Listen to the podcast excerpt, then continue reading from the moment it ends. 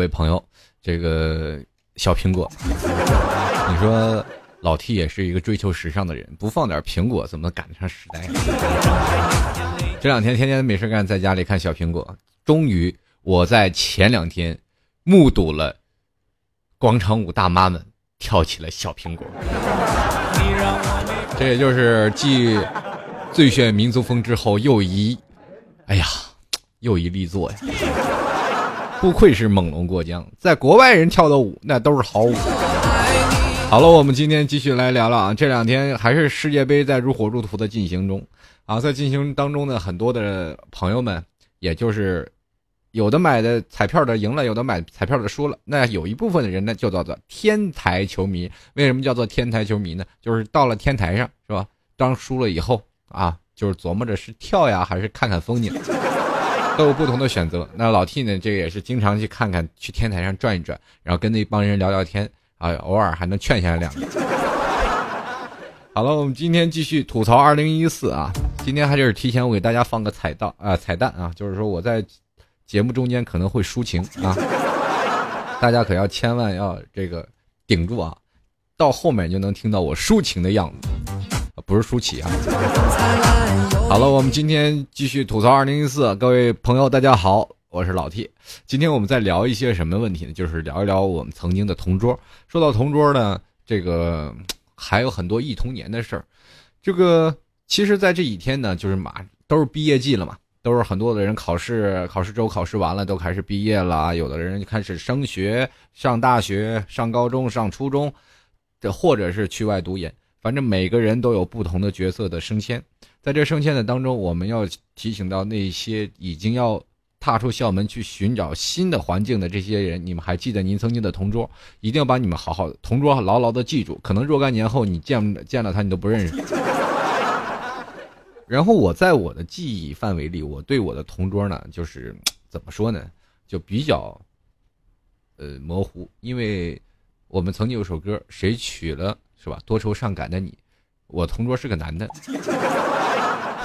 娶不了她，反正不管我们想，不管你曾经和谁共度过青春年华，可能离别之后呢，再见就挺难的。尤其是现在这个社会当中比较大，我们虽然说现在的社会，呃，发展特别快，而且现在的地球的可视范围越来越少了。也就是说，我们从这个地方从天南到海北，可能也坐飞机只用几个小时的距离，并不算太远。可是这是要花 money 的，在任何当中，很多人说钱能解决的问题都不叫问题，但是你当工作了以后，你才会发现钱还真是个问题。我如果回去看你一面，见你一面，然后我就会发现我后半个月要吃半个月的方便面。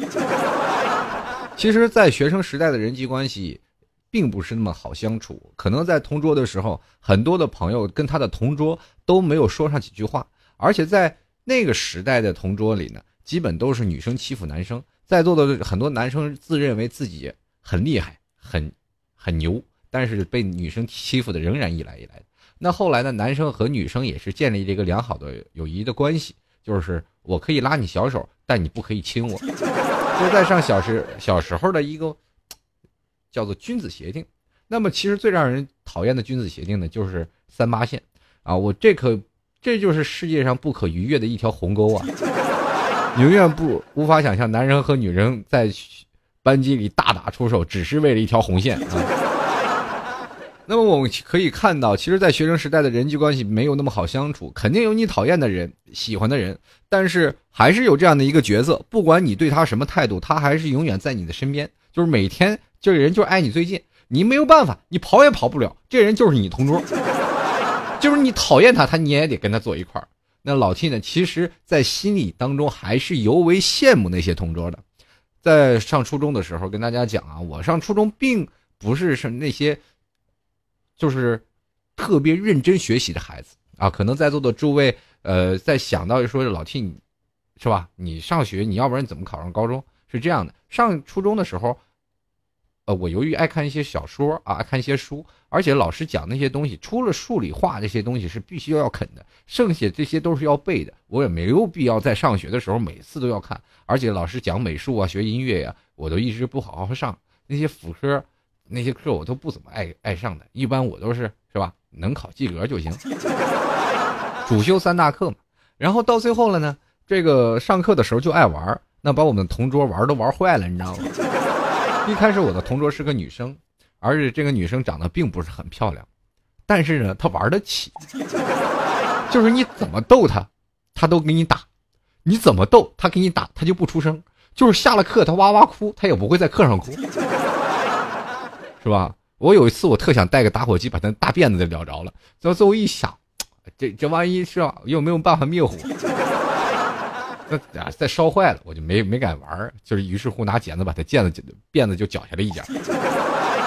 然后在那个时候上学的时候，最后老师没有办法了，说你跟一个女生在一起就是冤家。你也知道，在小的时候，现在的女生男生们他们可建立的那种关系，远远要超于我们在那个时候带的这个关系。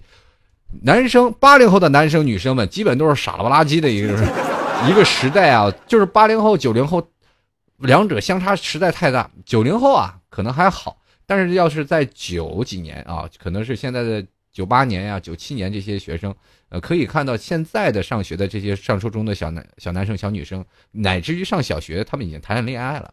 他们也应该知道男生男欢女爱他们是怎么去进行的了啊！那我们那个年代傻了吧唧，谁也不知道。你要跟一个同桌搞好异性关系，完全不知道。我们那个时候拿女生基本就当爷们儿似的，就是我们男生能玩的，你们女生也一定玩。然后所以说，在我们那个时候观念就没有建立起来，就是说女生是可以跟你生孩子，可以跟你搞对象的。我们在那个年代认为女生只是一个玩伴而已，所以说在那个时代。跟同桌基本都是打架建立起来深厚的友谊。若干年后，我们一帮同学聚首在饭桌前，在聊着这个曾经啊、过去呀、呃打闹啊，然后都是一些值得深刻的回忆。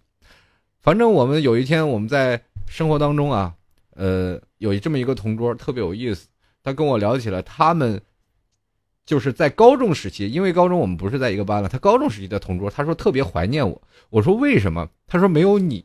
我都感觉，就是没有什么可对抗性。我说这话怎么说？你就说吧，我那同桌蔫的让我给打的呀！你说，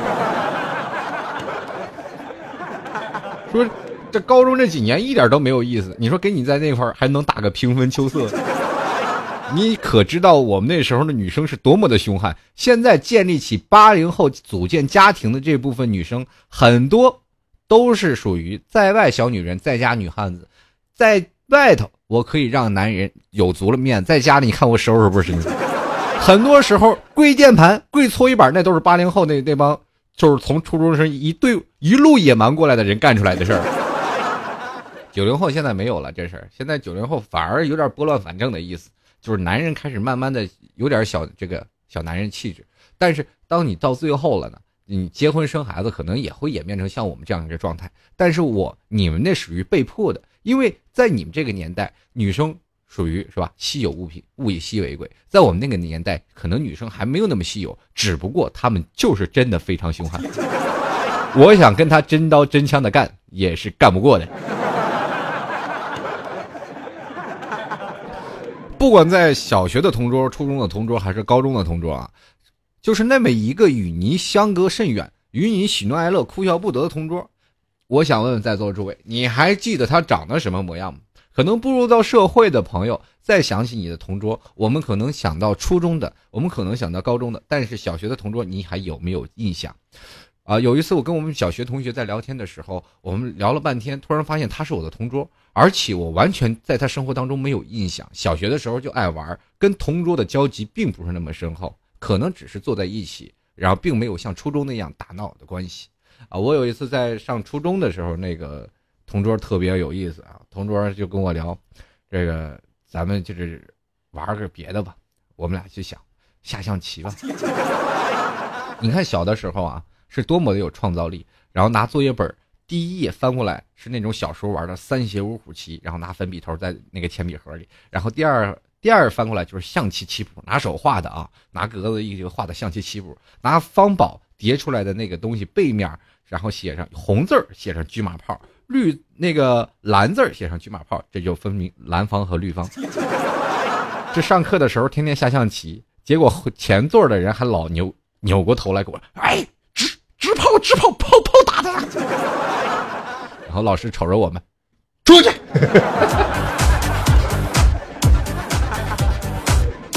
所以说，在某些时候，同桌跟你最有意思。后来我们班级就形成了这样一个一副的场面，可能在很多要升毕业季的时候，有很多的学生都要走了，都不有的不考试了嘛。他们觉得自己考不上就不考了，于是就要走。在这几个学，在后半学期啊，让老师就给我们设立了一个，就是专席，我们俗称于雅座。在这里的时候，我们每个雅座帮都非常的关系的特别好。我们经常在聚会吃饭的时候，还想到我们在初中的时候，人家都有同桌，我没有，就是把我们单独这几个能爱打爱闹的人单独拉了一个桌子里。从那个时候，我突然发现，如果不学习，该还能干什么？就一人一个座，我们在那个时间都是两个人一个座位嘛，啊，同桌，就到最后一个人坐两个桌子，哎，非常的 happy。我想坐左面就坐左面，想坐右面就坐右面，跟同桌。当中我们会发生很多有意思的事情，比如说我们还会同桌是你写纸条，是传纸条的一个最好的人选。比如说我们还有一件事就是同桌学习好。其实，在你上学的时候，你的呃学习好与不好，其实跟你的同桌占有很大的关系。就是你的同桌如果学习好，在每次你考试的时候，你都能考你的同桌，而且很多的人都愿意跟学习好的人坐在一起。在这里，你可以省了不少事儿，就是你可以很省多的事情，不读书去玩，但是在考试的时候还能获得一些好的成绩，给家长一个交代。在我们班级里，我就非常的羡慕一位同学啊，他写，他学习非常的好，然后总是就能抄他的作业，所以说在这个时候，我们就是非常喜欢这样的同桌。那么到了可能后来。我们都知道了，该谈恋爱了。在高中的时候，大家都明白，在高中的时期，我们都已经开始情窦初开了。八零后在这个时候，就是再傻再二，也知道呃谈男女朋友的重要性了，对吧？男女搭配干活不累。老师呢也是很奇妙的，就是把男女混在一个桌子里，你很少在一个班级里看看男男站一桌，女女站一桌，这叫做协同并进。在那个时候，男女男女在分配起来的时候，你特别希望就每次。我记得还仍然印象特别深刻啊，就是高中的时候，第一天上学，我就一直期待，我期待有个美女坐过来，然后啊，因为在初三后半学期，我已经知道谈恋爱了，然后就希望有一个美女坐在我旁边，结果真的，哎呀，我真的特别感谢我那高中老师啊，就是在我旁边安插了一个。就是如果他没有做这样的决定，我是没有办法考到大学的。就是怎么说呢？全班里啊，大概你见过相扑吗？就是比相扑选手稍微瘦一点。就是在我坐的座位当中，他总是能占三分之二的地方，我就占三分之一。就是这一类的女生跟我坐在我的旁边，我上课我都不想看她。呃，于是乎，我就每天就是勤奋读书，啊，才有了现在我这个样子。如果可能，我要是按照原来的思想，旁边如果真的有个美女坐过来，我可能就不务学业了，就天天给她端茶倒水，天天给她泡方便面，天天给她买早餐，然后接着呢，然后成为我心仪的对象。接着呢，我在这三年当中，我就不会再去上学了。大学我根本不想去考了，因为我心意不在那里，以至于。当老师把这个女生安插在我旁边，我这个同桌，我从此开始经历了默默无闻的奋斗史。人生是要去开拓的，没有压力哪来的动力？于是乎，我就在这个压力当中不断的夹缝中求生存。我有一天，我就特别期待老师能不能给我换个座位。你知道，他有狐臭，你知道吗？我这个高中同学现在瘦了。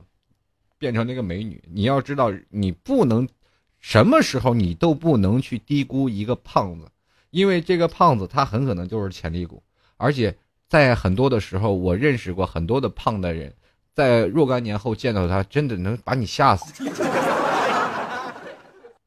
我再见到他的时候，大概是十年以后，因为我一直在外面飘，从大学毕业我就再也没有回去过，等我回去了以后，十年以后了。他也是在外地上，呃，他在外地上学，然后十年以后，我们在过年的时候去见了面。见了面以后，我们在聚会当中聊了一下，他居然是我的同桌。那个时候，我眼珠子就掉到桌子下面，一捡也捡不起来。长得太漂亮了，你完全无法想象她在高中时候。然后我狠狠给自己扇了一嘴巴子。你不知道未来会变成这样，谁都没有给未来画一个等号，你永远不会想到未来这个人会变成什么样。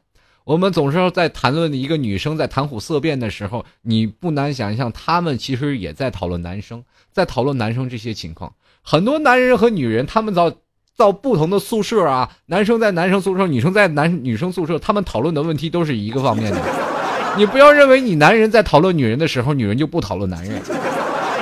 你不要在讨论跟哪个女生上床特别 happy 的时候，你就不会去想到哪个女生说在跟哪个男生玩的时候，他就特别 happy。同样的道理，所以说在这些东西，我们从表面上看不到的东西，其实男生和女生想法是一样的。所以说，在后来你会发展到你的同桌可能会真的会让你在童年当中留下很多的阴影。我记得我就是我打架那个同桌，我跟大家讲讲，这个女生相当的属于悍匪类型。你知道，她要不是没有跟我那几年打仗，她也当不了片警。哎，你知道他打我那时候拿锥子扎，你知道圆规吧？拿圆规那针扎我呀，我拿什么呢？我拿那大板尺，知道咱们那可尺，我们都知道吗？在那个时候学习都有板尺，拿板尺抽他，啊，俩人就打。上课打完后，下课就拿那个凳子腿抡。我的天哪！我就现在我都不敢想象，一个女生怎么能变成这样？后来我才明明白知道什么？哎，棋逢对手，你要上一个。独孤求败在那里，那谁受得了？所以说，他在高中的时候，他特别怀念我，是希望我跟他能再继续上一个学校。第一开始毕业的时候，他说：“啊，我终于脱离你了，我终于不用跟你在一起了，你滚蛋吧。”过一段时间，他就有点独孤求败的意思。后来我们在若干年后仍然聚首，在讨论的这几件事的时候，我们还笑啊，快别提以前太傻了。但是当喝醉酒过三巡之后，送他回家的时候，他还跟我讲：“哎，其实。”曾经跟你在一起，我觉得上学那段时间是最有意思的，因为只有这样有回忆。我是什么回忆？针扎的回忆吗？我说你现在做的职业是不是针灸大夫呀？他推了我一把，真讨厌！你这人怎么还这么拼？我干的是警察。当时我腿都软了。我说大姐。元日，是吧？无冤近日无仇的，你也放过我。这个咱俩以前的事儿都是过去了。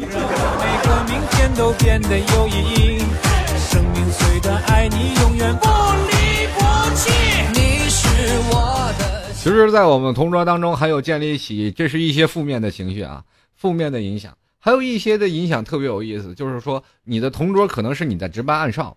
我仍然记得曾经在我的高中的一个同桌。就是那个胖的那个妹子，你知道她为什么胖吗？就是吃早点，在我们那个时代吃早点啊，就是有一包方便面，那都是，哎呀，那那都是土豪。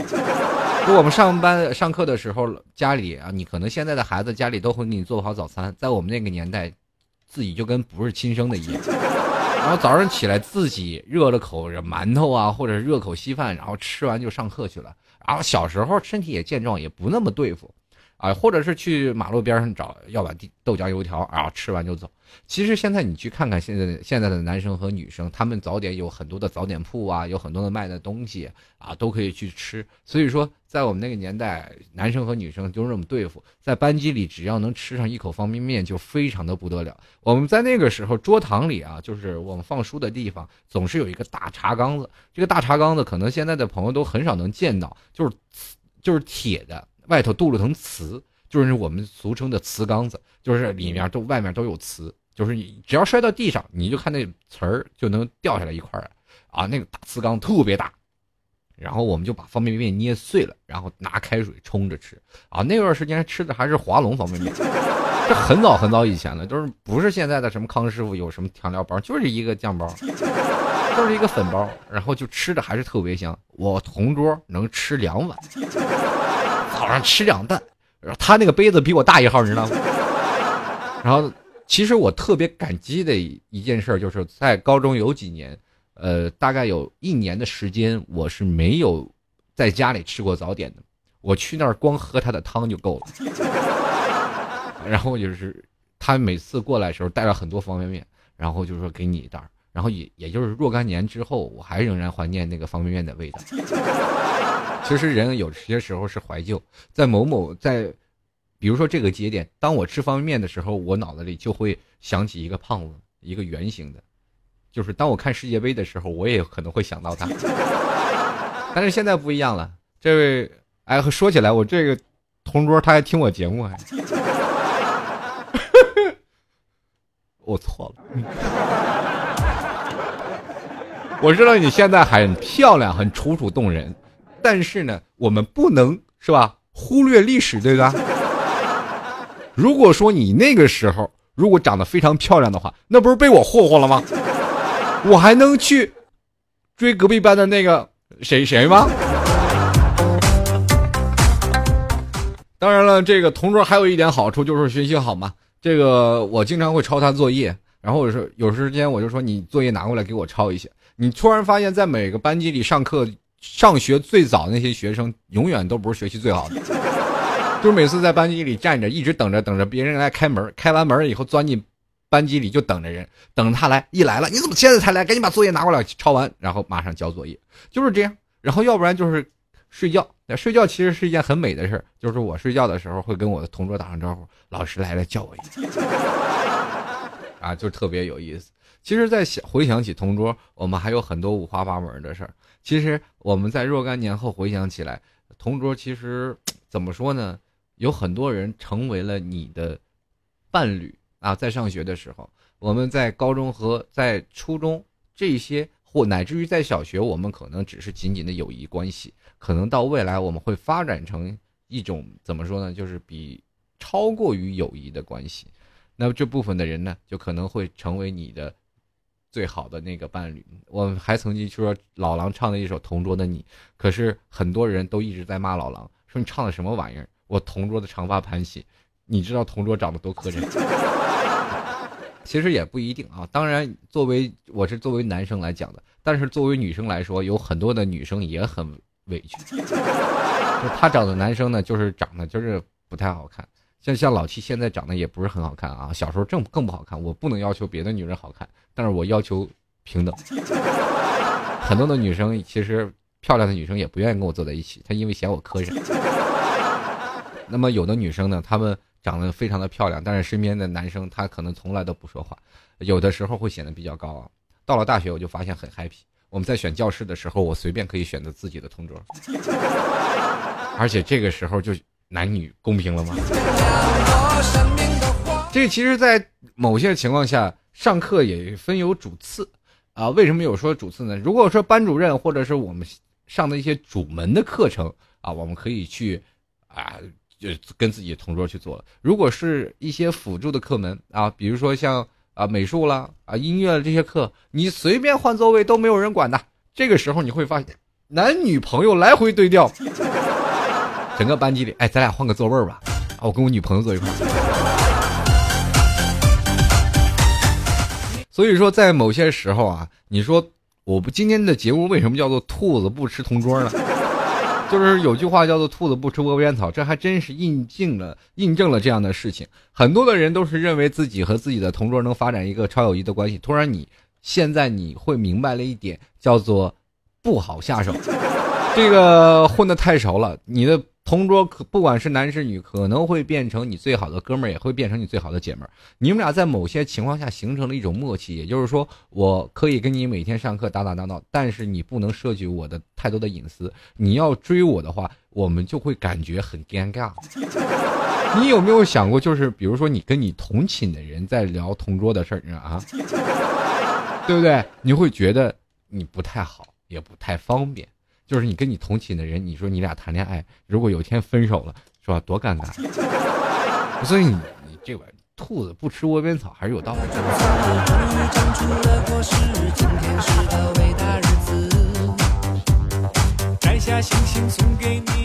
在某些情况下啊，同桌还是仍然能让我激起了很多的这个想法，就是比如说像我们刚去认识同桌的时候，同桌总是摆出一副很牛逼的造型，然后不管再怎么回事他还是能够不能够直视到你的眼光啊。比如说有的女生一来了，你就知道她是很厉害的角色。那么比如说我们再换另一种男生过来，你一来就知道他是什么一个角色。男生在女生和同桌的关系当中，永远是剑拔弩张。啊，你就咱们来分析一下啊。上小学的时候，我们知道同桌是什么关系吗？不知道，我们只知道他只是坐在我旁边的人。后来我们到了上，嗯，未来成人的时候，我们可能都很难记起曾经的同桌。我到现在，我使劲想，我小学的同桌到底是谁，我都想不起来。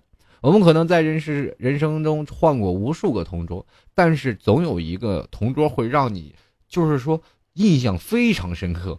深刻到你无法自拔，就是你闭着眼一睁开，着急都能梦到的。这个为什么我会说有的同桌会对你印象特别深，可能会对你未来的人生造成一定的影响。如果就拿我来说，如果没有那个同桌在那儿，我能奋发图强，我能好好读书，我能成为主持人吗？所以说，在某些情况下，能客观的影响到你未来的人生的发展的方向。呃，有些时候呢，一一些女生，一些同桌，哪怕你的同桌是男生，很多的男生特别有意思啊。他上完小学上高中，上完高中啊，比如上完小学上初中，上完初中上高中，上完高中上大学，他的同桌全是男生。要不然反过来，很多女生她也全是女生同桌，全是同性的。其实，在某些情况下，你说这一类的人要远远比你悲惨的多了。不管你怎么样啊，在其实，在上学的同桌跟你有一种很微妙的关系，也就是在班级里，他可能是比较亲密的朋友，特别亲密。我们不管在他什么样的一种情况下，你总是会把他想成你最后的堡垒。不管你睡觉递纸条，哪怕你找男女朋友，都可能会找他去吃，去支招。我记得我身边的那个女生，胖胖的女生，她暗恋过一个隔壁班的男生，那个男生稍微比她重一点。哎，这异性相吸，这引力还挺大的。然后他就问我：“哎，我我想追她，怎么办？”然后我就跟他出招。想知道怎么办？往你你往右挪三分之一，我就告诉你。你每天常年压迫我，你还问我怎么办？当时就给我道歉了。哎呀，不好意思，不好意思，来。我我挪一半啊，我往出挪一点啊。于是乎，你看他的肉已经出了座位了。终于，我的三八线回来了，中间那条线啊才能看见。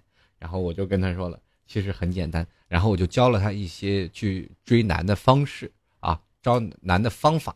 然后这个女的屡屡失败，然后也屡屡拿我解气，你知道吗？上初中的时候，我还能跟那个女的去对付对付，因为毕竟是同一个重量级的。我跟他哪是一个重量级的呀？他打我一拳老狠了，你知道吗？那我打他呢，就弹过来，又把自己打了一下，太痛苦了。这个时候我就决定没有办法了，不，这吧，你这样长期的压迫我，我只能反抗了。你不仁就不能怪我不义。这个时候呢，我就找了我们班级的几个男生啊，我关系非常好的。还有包括别的班级的男生，我们都一起以前踢足球啊，一起是运动啊，打架呀，都是我们一帮人。所以说，在咱们那里都有一帮人嘛。但是好男不跟女斗这件事儿还是比较有意思的。于是乎，这个女生长期折磨我，我已经疯了，但你把我就折磨的够呛了。要要不然天天跟我吐槽什么情感历史啊，说他为什么不选择他；要不然呢，就是跟我来聊一些情感；要不然就在我身上宣泄哭。打我挠我一顿踹，你明白这人生当中最悲剧的事儿就是什么？就是他在我旁边就无无限的虐我，而我无法反抗，我没有办法了。这个时候，我组织了班级里一些朋友，我说走，真的我我受够了。于是乎呢，我就把那个男的给一一顿毒打，就是那胖胖他喜欢的那个男的，这个你答应也得答应，不答应也得答应。我告诉你，你要不答应，要不然就转学，要不然你在这儿，是吧？我们大概打了那个男的三天，然后那女的还也奇怪，哎，这这个谁怎么挨打了？到底怎么回事啊？” 我说：“我也不知道啊。”我跟你说，我跟你说，人在做天在看。那小子对不起你，你看，让他不答应你了，不答应你，你看就变成这样。哎呀，那怎么办？好担心。我说你去跟他说，然后我给他们买了一点什么什么，这什么创可贴呀，什么一些云南白药呀，我我就给他了。为了自己安静嘛，这不破财消灾。我说你去拿去给那男的，结果回来心花怒放，他答应我了。我说可不是答应吗？都被打成那样，他再不答应，他腿都是被我们卸了。啊，从此我过上一些消停的日子。啊，这个若干年后，一直没跟他说。啊，这男的当然了，他俩在后来还还真挺恩爱的。在黄昏的午后，你永远能看见两个硕大的身影围着操场转圈。然后我们总是很兴奋的，走走走，有俩球踢球去。后来一跑进了，大失所望啊，一男一女。再后来，我们经历过很长的时间啊。到了这个我们聚会的时候，我也跟他聊过一段时间。我就说：“哎，你你这个是吧？那个男的最后你们挺恩爱的，后来怎么样了？”最后这个女生吐槽：“他太胖了，不能跟他在一块儿。”我说：“你那个时候你好意思说他胖？现在人家确实楚楚动人，然后现在已经结婚了，有一个孩子，然后但是身材保持的相当不错。”如果你现在能看到我这个同桌，如果有一天你能看到他的照片，你会想哇，真的无法想象他曾经上高中的样子。所以说，女大十八变，越变越好看，也变成一个怎么说呢？也变成一个脍炙人口的名言，到现在很多人都记忆犹新。后来呢，我们突然发现了一点，这男生呢长大了会变成什么样呢？你会发现，男生长大跟你在上学的时候没有太大的区别，只不过是心智稍些有些成熟。而我们再可以看到，就是说男生和女生的变化完全是两个极端呐。就是女生如果要变得非常漂亮，就非常漂亮；但是男生他还仍然是那副邹样，可能换换个发型，可能换身衣服，可能走清楚路线，可能走哈韩，有的人可能走非主流。到后来，我们可以在若干年后，然后再去聚首的时候，你突然发现女生对男人的这个评论永远是：哎呀，你一点都没变，还是以前那德行。我怎么了？我成熟很多了，我三十了，好吗？但是，一见女人，哎呀，你这漂亮了，你这这变得真漂亮。所以说，在那个时代就变成这样。男生，我们从来就是很，就是怎么想，有一种后悔的情节。为什么当初没有跟同桌在一起，没有跟同桌多多联系？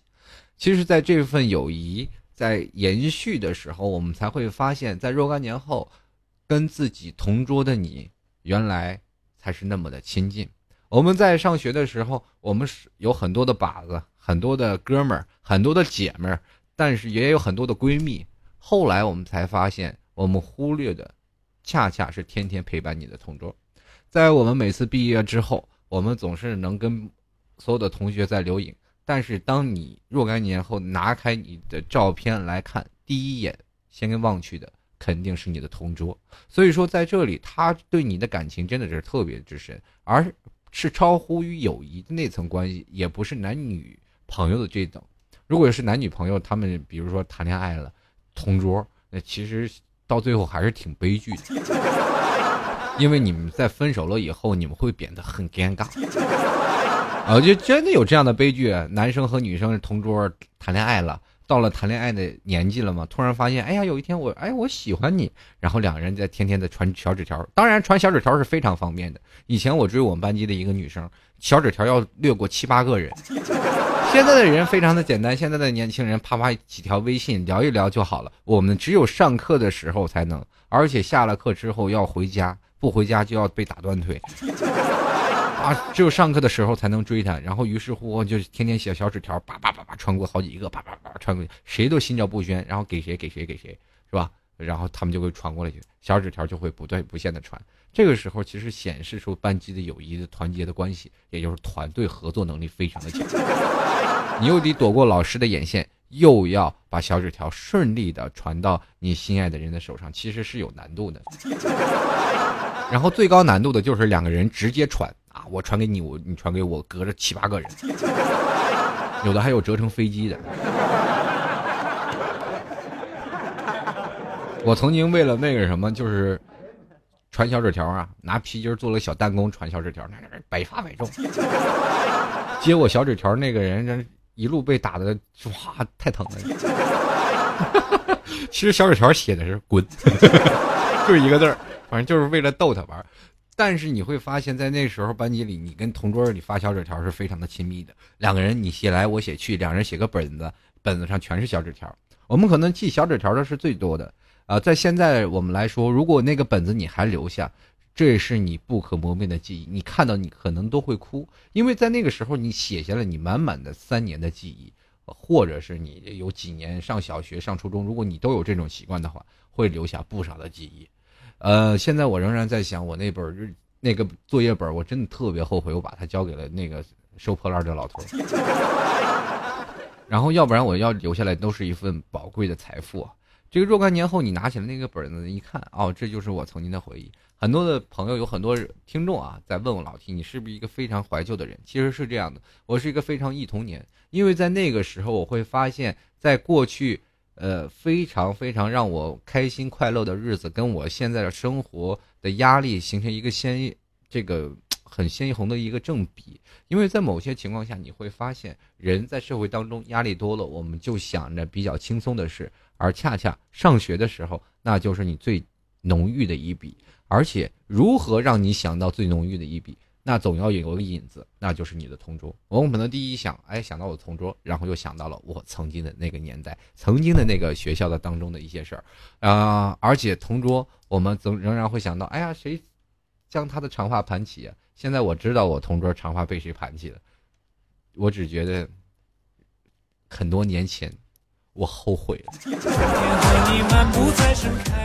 哎呀，不管怎么样啊，有同桌也是一非非常开心的事儿。反正不管在某些情况下，我们看到同桌好与坏，其实都是这样。很多人会认为自己同桌其实，呃，有的同桌是经常欺负你的嘛。很多人都是想快过这这几年，让这个同桌呢，这是段噩梦。但是有的人很甜蜜，这三年他是他的爱人，两个人天天在一起，你侬我侬。那有的人呢，就是像老 T 一样，跟他天生的冤家，你打我打。有的人呢，也是这样，像老 T 也也是一样，就是天天受着压抑、压迫和内心的纠结。我不能去指示他，我只能好好的读书。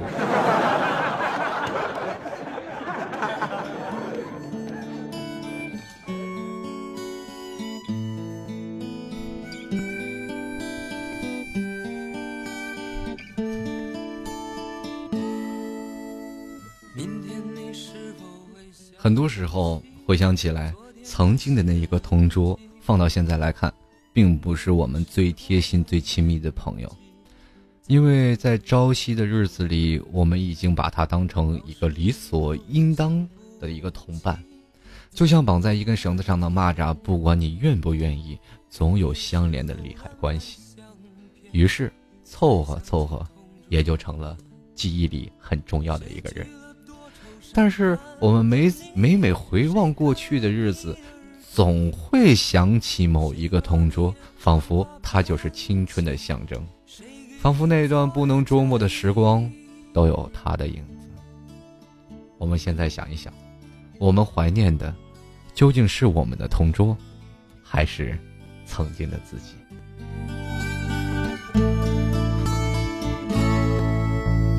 你从前总是小心，问我借半块橡皮。你也曾无意中说起，喜欢和我在一起。那时候天总是很蓝，日子总过得太慢。你总说毕业遥遥无期，转眼就各奔东西。谁遇到多愁善感的你？谁安慰爱哭的你？谁看了我给你写的信？谁把它丢在风里？好了，各位啊，我们继续回来今天的吐槽二零一四。说到同桌，很多人还是有一些印象。我希望各位朋友，如果你听到了我这期节目，不妨给你的同桌打个电话来聊一聊。说我们曾经的过去的故事，也来怀念曾经我们这一段珍贵的友情。好了，那么在这里要跟各位朋友说，如果喜欢老 T 的，欢迎加入到老 T 的微信公共平台幺六七九幺八幺四零五，跟老 T 进行互动留言。如果你有本期的话题一些想要留言的话，欢迎加入到幺六七九幺八幺四零五老 T 的微信公共平台，跟老 T 进行互动交流。也同样，如果有听众朋友想要支持老 T 的，想要赞助老 T，欢迎在淘宝链接里搜索。主播老 T 吐槽节目赞助啊，可以直接搜索老 T 吐槽节目赞助就可以了，不用写主播，就是老 T 吐槽节目赞助就可以看到老 T 的那个淘宝链接，拍上十元支持一下。如果你喜欢听老 T 的节目，如果开心的话，当然这是纯属自愿。很多的听众朋友一直说我在逼着人，没有。如果你喜欢的话，你愿意赞助就可以拍上十块钱支持老 T，因为自媒自媒体嘛，没有任何的广告植入，没有任何的赞助，所以说也希望听众朋友都能够支持一下。还有这样的话啊，还有听众朋友，如果要是想要老 T 明信片的话，一定要在淘宝链接里啊，就是你拍下来这个淘宝链接要添上老 T 我要签名明信片，好，并且留下你写信能够到的地址，老 T 就能把这个明信片发送给你们。欢迎有的听众朋友都在百度贴吧上跟老 T 来聊一聊啊，跟老 T 互动啊。这个百度贴吧呢，就是主播老 T 吧，在主播老 T 吧里可以跟老 T 来聊一聊一些有趣的事儿。那今天有一位听众朋友就是在这个呃百度贴吧里就说这件事儿，这位叫华先生啊，他说能吐一下槽一些脑残粉吗？这个老 T 的脑残粉有吗？其实也没有，脑残粉他们很多的人可能就是执念喜欢一个人。当然了，我们也知道来自星星的你金秀贤也是非常的厉害，这两天呢也被。卷入了一次官司当中啊，他跟恒大冰泉有了一些这个啊商业的摩擦，只是因为韩国说在长白山嘛，长白山应该是我们中国的东北一带，说是长白山是属于我们中国的一个啊领土，然后作为那个韩国呢，他们又说这个长白山属于韩国的，叫什么太白山是吧？大概是这样的一个意思。然后结果金秀贤然后代言了这个广告，就是代言了恒大冰泉。就说了这是什么长白山，韩国就不行了。这是太白山是韩国的，那么这个时候就变成一个国土纷争的一件事了。这个很多的粉丝就是说了啊，很多的粉丝就是说，为了金秀贤欧巴，为什么长白山不能叫做太白山？为什么不能给韩国？在这件事情我在说的时候，肯定会被很多这个呃金秀贤的粉丝会骂。因为在某些情况下，我是也看过这个《来自星星的你》的，然后我也蛮喜欢金秀贤这个，呃，这个艺人。但是在这里，我们也应该要理性一点。不管在某些层面当中，如果一个明星涉及到一个国家主权关系的话，我们应该明确自己的思想。首先，我们是一个中国人。我们再想到，呃，不管是韩国的明星是喜欢还是不喜欢，我们不能把自己家的东西往外推吧。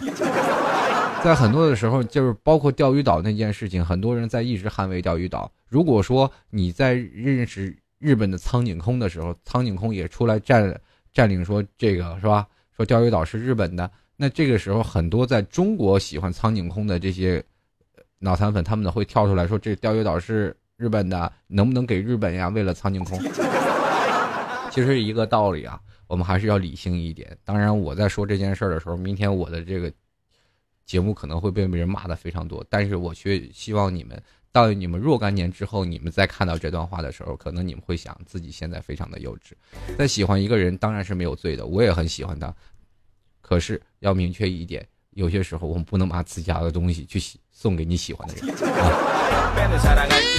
这有点像小的时候谈恋爱，这是我喜欢一个女生，但是我把我爷爷的传家宝给偷出来送给她了。后来他跟我分手了，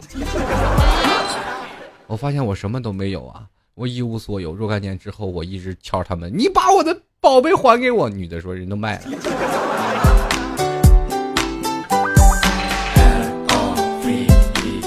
来关注一下听众留言，一位叫做蛋糕小姐爱吃鱼，她说老 T，我向喜欢的男生表白了短信的，然后他一直没回，是被拒绝了吗？是这样的，也可能是他没看到。要不然就是手机换号把把你这个拉黑了。当一个男生接到一个女生的表白，他不知道你是调戏他还是在跟他真正的表白。呃，有的时候女生太直白了，偶尔也会吓到男生。这个时候女生一定要穷追猛打，然后现实去说发短信的永远不靠谱。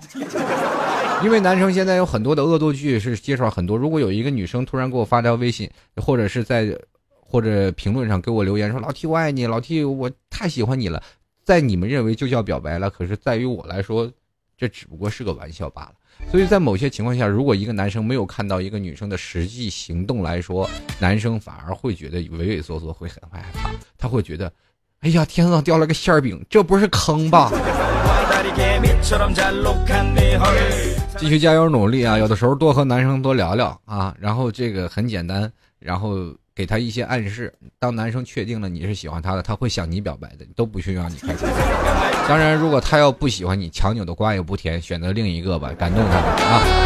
来继续看这个屌丝，他说：“老 T，我赞了你二零一四的所有节目啊，怎么也给咱新人上电视的机会啊？别说还有二零一三、二零一二，给上我就全赞了，我还真有，你去赞去吧。” 但是你这个赞的这个我是值得鼓掌的，在二零一四节目太少了，好多呢，你去慢慢赞啊，我等着你啊。继续来关注啊，这个叫做刘皇叔，他说 T 哥最近在图书馆认识了一个学雅思的女孩，怎么把她变成女朋友呀？或者有什么办法搞好关系呀？求攻略。她既然学雅思，你不会在英语上就超过她吗？或者呢，他在学雅思的时候，你就不会冒充你也在学雅思吗？既然在图图书馆他学雅思，你就为什么不去问问他这个单词怎么念呢？在某些情况下，他在念这个单词的时候，你会不会跟他心领神会的去看同一本书，在他畅谈同样的梦想？如果你跟一个人在聊天的时候，你要明白一点，两个人一定要在一个频道上，不要说他在学雅思的路上，你却在追他的路上，一定要两个人。调对了频道，有了共同的话题。哎呀，你也学雅思，对我也学雅思，一起学吧。你突然发现很有上进心，不仅泡到了女朋友，后来你也成功的学会了雅思，你也能考上美帝了。不过这个考雅思现在也挺难的了，是吧？你得给女生一些机会，你不要老唠唠叨叨没完，让她好好的背背单词啊。在这个时候呢，他边背单词的时候，你边在那旁边看着，然后边给他心领神会，递上一个面包，递上一杯牛奶。累了歇息歇息，不要老学习。来关注啊，这个叫囧栗子这位朋友说，老 T 这期节目很有内涵，但是这个觉得人呢很难找到真正的同类啊。这个倒是伪同类很多啊。老 T，既然你做的那么。层次，那就吐槽吐槽那些圆滑的人呗。其实老 T 也很圆滑，包括现在社会当中，你三十来岁的人基本都很圆滑。只不过在你圆滑的道路当中，什么时候你才能分明一个圆滑的人？一个真正圆滑的人，你是分辨不清楚他是否圆滑。怎么说呢？就是说那些能让你看出来他很圆滑的人，他就不圆滑。明白这意思吗？很圆滑的人是让你看不出来，而且他能把这件事情处理的很好。如果有一些人就是假装是要处理的很好，但是都被你看出来，你说这人太圆滑了。其实那人真不会，他只是在圆滑的路上在走着。等你慢慢的大了以后，你一个人承受的事物也多了，你慢慢了解的事物也多了，你就会发现原来未来的道路当中，我可以用很多的事情去解决。呃，到了一定的年纪，你就会发现你经历过一些事情。比如说，今天我学会了一二三，明天我学会了四五六，到若干年后，你发现了一二三四五六，你就知道可以把它们加起来，还能解决更多的事情。继续来关注啊，这个村口老师傅他就说了，老 T 啊，没有谈恋爱的时候也觉得没什么，那为什么谈恋爱之后就觉得发现离不开对方了，老想见他，一一天见不到呢，就感觉很难受。求老 T 开导，我这事儿很正常，为什么要开导呀？就是难道你非得见了他就要？就要跟他剑拔弩张的开始开打吗？喜欢一个人是没有错的，谈恋爱在一起能见到他，想着他，那就说明你是真爱啊。但是你你，我想问一下，他真的是你女朋友了吗？就是如果这为什么是你女朋友，你还老想见她？她她难道不应该在你身边吗？就有些时候很难说啊，就是谈恋爱的时候，两人你知道吗？这个吃不着葡萄嫌葡萄酸。但是吃到了葡萄呢，又会发现葡萄不能多吃，吃多了肚子疼。一个道理，以后时候谈恋爱呢，我不知道你是初恋还是怎么回事谈恋爱就是这样一个过程。当你真正的跟你喜欢的人在一起了，你才会发现哦，原来谈恋爱是这么美妙。若干年之后，如果你还能保持这样的恋爱的热情，赶紧把它娶了吧。呃，因为现在很难有人能做到。这个我们来去看看这个我心领，他说老 T 啊，这个跟我说说上学谈恋爱好与不好，我一直不理解，我不知道你说的是哪个学。如果上幼儿班谈恋爱，我觉得还是不是很好的。但是上小学谈恋爱呢，我也不是很理解。但是如果你上初中或者上高中谈恋爱的时候，我这个可以理解。但是男生和女生在这个时候是对异性保持最强神秘感、最想去探究对方身体的这个年纪。我们因为在初中的时候，人是开始发育了嘛？呃，发育了以后，男生和女生就会保持一种很，他们现在才明白男生和女生原来有很大的不同。这个时候，他们对未知的探索能力特别的强。况且现在男生在初中的时候，他们大概已经明白了，男人和女人不仅仅是友情和爱情，他们也当中还夹杂着性。在这些方面当中，我只能跟各位朋友就说，谈恋爱可以。但是你们一定要理性的面对性问题，在这个问题当中，可能老师会指导你们，你们的父母可能会指导你们，你们可以看到电视上一些拍的大片，他们去指导你们这些东西，你一定要掌握了一定的知识，去理解这件事情该做还是不该做。现在的很多的年，比如说像初中的一些男生和女生，他们很容易误入歧途，他们在想的一些事情很。简单，但是很容易被社会上的一些男生或者是女生会骗到他们。呃，在这个时候，你们一定要怎么说呢？保守起见，谈恋爱不不能说是一件坏事，但是在过早谈恋爱也不能说是一件好事，对吧？继续来关注我一个叫做青莲啊，他说了这个，我想起个笑话，还说这个包办婚姻好，有人要，现在发现根本没人要啊！我跟你说，包办婚姻还要很多的彩礼嫁妆呢。这个时候你去想想，你家里有几个家里能出来彩礼嫁妆？呃，因为最简单的一件事情就是包办婚姻好是有人要，那我现在包办婚姻，你必须有套房，一样还是没人要嘛。继续来看啊，这 star 夏天，他说老 T，我刚和朋友出去喝了点酒，回图书馆自习，就在播客上听你节目，突然呢，这个耳边响起了你节目的该场音乐，我惊呆了，差点以为我我插的耳机外音了，哈哈，身边有同类了。这我第一反应就是拔了耳耳朵上的耳机，回头九十度瞅小伙，这个忙慌乱的忙了消了声音。哎呀，这个最新的一期又听了更新哦啊，我现在已经正在更新，但是 star 夏天你应该多跟他聊聊你。就是同类了吗？哎，你听老 T 的节目有啥感想？不好意思，我我我瞎点就点进来了，我没听过呀。好了，这个叫土匪头子啊，他说老 T 啊，这个吐槽一下国外的驱蚊剂吧。我女朋友昨天用了刚买回来的驱蚊剂，我的天，那个味道呀，浓烈的这个氨水味儿啊，这个弄得我家里跟化工厂似的。好怀念国内的六神呀，国内知名品牌 Six God，哎。一定要拽着杨文 Six God，这个是我们国内的知名品牌，国民的国有香水。下次的时候，我家里常备 Six God，六个神仙的啊。继续来看啊，这个一个点儿，这位听众朋友他说：“老 T，我是一个脸皮啊，这个内向、脸皮薄的人，怎样才能练成厚脸皮？其实厚脸皮很简单，就是拿脸往墙上磨磨磨磨磨就厚。有的层面当中，内向的人需要去解放天性，需要去把自己的内心。”变成强大，但是脸皮薄的人变成厚脸皮是需要磨练的，需要你去多跟人交流。其实厚脸皮为什么一定要变成厚脸皮？其实脸皮薄也是一个好处。每个人不要去着急，就是为了什么去改变自己。人就是因为有了各种各样的个性，你才会发现，在社会当中他会变得很有意思。你比如说像老提现老 T 现在这样脸皮已经很厚了，但是某些情况下我要跟别人聊天，我还是。拉不下嘴，比如说别人借我钱了，我去跟人去说，哎，你能把钱还我？我也拉不下脸。在某些情况下，脸皮薄是很正常的，是人的一种本性。但是在有些时候，人前就是跟人交流的时候，你脸还是很薄，那叫羞涩。所以说，在某些层面上当中，我们要明确。薄是什么意思？你一定要把脸皮薄和这个羞涩这两个字要划开。如果说你只是在于沟通交流方面当中有些障碍，那不妨去多练练高效沟通的这方面。脸皮薄是每个人都有的，不仅仅是你一个。你要放心，脸皮厚了，他也不一定好事儿，天天让人骂，有意思吗？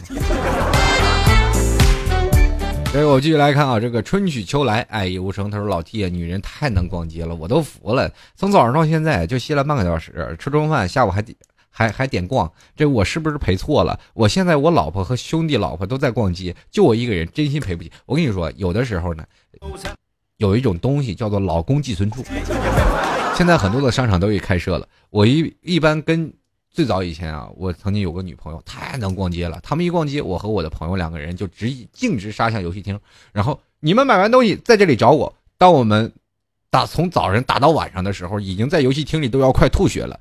他俩来了，哎呀，哎还没逛够，你们俩这样把这个东西拿着，我们俩再去老街逛一圈。啊！这我俩每次就是逛街的时候，我和我的，我和我的朋友，我俩都是迈着这个上战场的心思。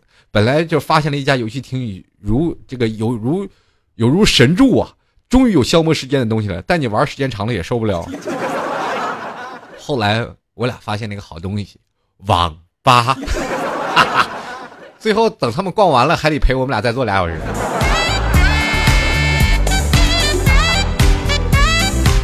好了，各位朋友啊，今天这个老 T 吐槽二零一四啊，在这里就要跟各位朋友说声再见了。如果喜欢老 T 的节目，欢迎在这个老 T 的这个淘宝链接拍上十块钱支持一下老 T，呃，直接在淘宝里搜索。老 T 吐槽节目赞助就可以了。朋友们，如果有听众朋友呢，这个喜欢老 T，也欢迎加入到老 T 的这个微信公共平台幺六七九幺八幺四零五。哎，如果或者你要想要这个跟老 T 啊，这个多多交流，欢迎加入到老 T 的百度贴吧，跟老 T 在百度贴吧上聊聊你身边的一些事儿。哎，其实，在百度贴吧里，有些人就是能黑我就黑我的这些事儿，我我强烈抗议。以后多说我点好的，能不说坏的就别说坏的，毕竟我也挺不容易的。好了，最后啊，跟各位朋友说一声再见了，我们下期节目再见，拜拜了，您嘞。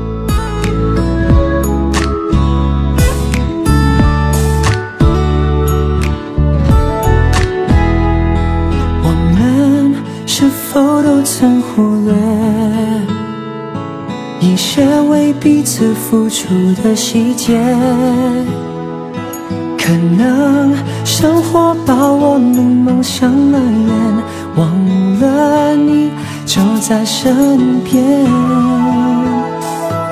有没有一种幸福永远不会醒来？既然爱了，就不要总是太多感慨。只要用心，就一定能弹出最温馨的。节拍，对你的爱我停不下来，紧握你双手，不怕风吹和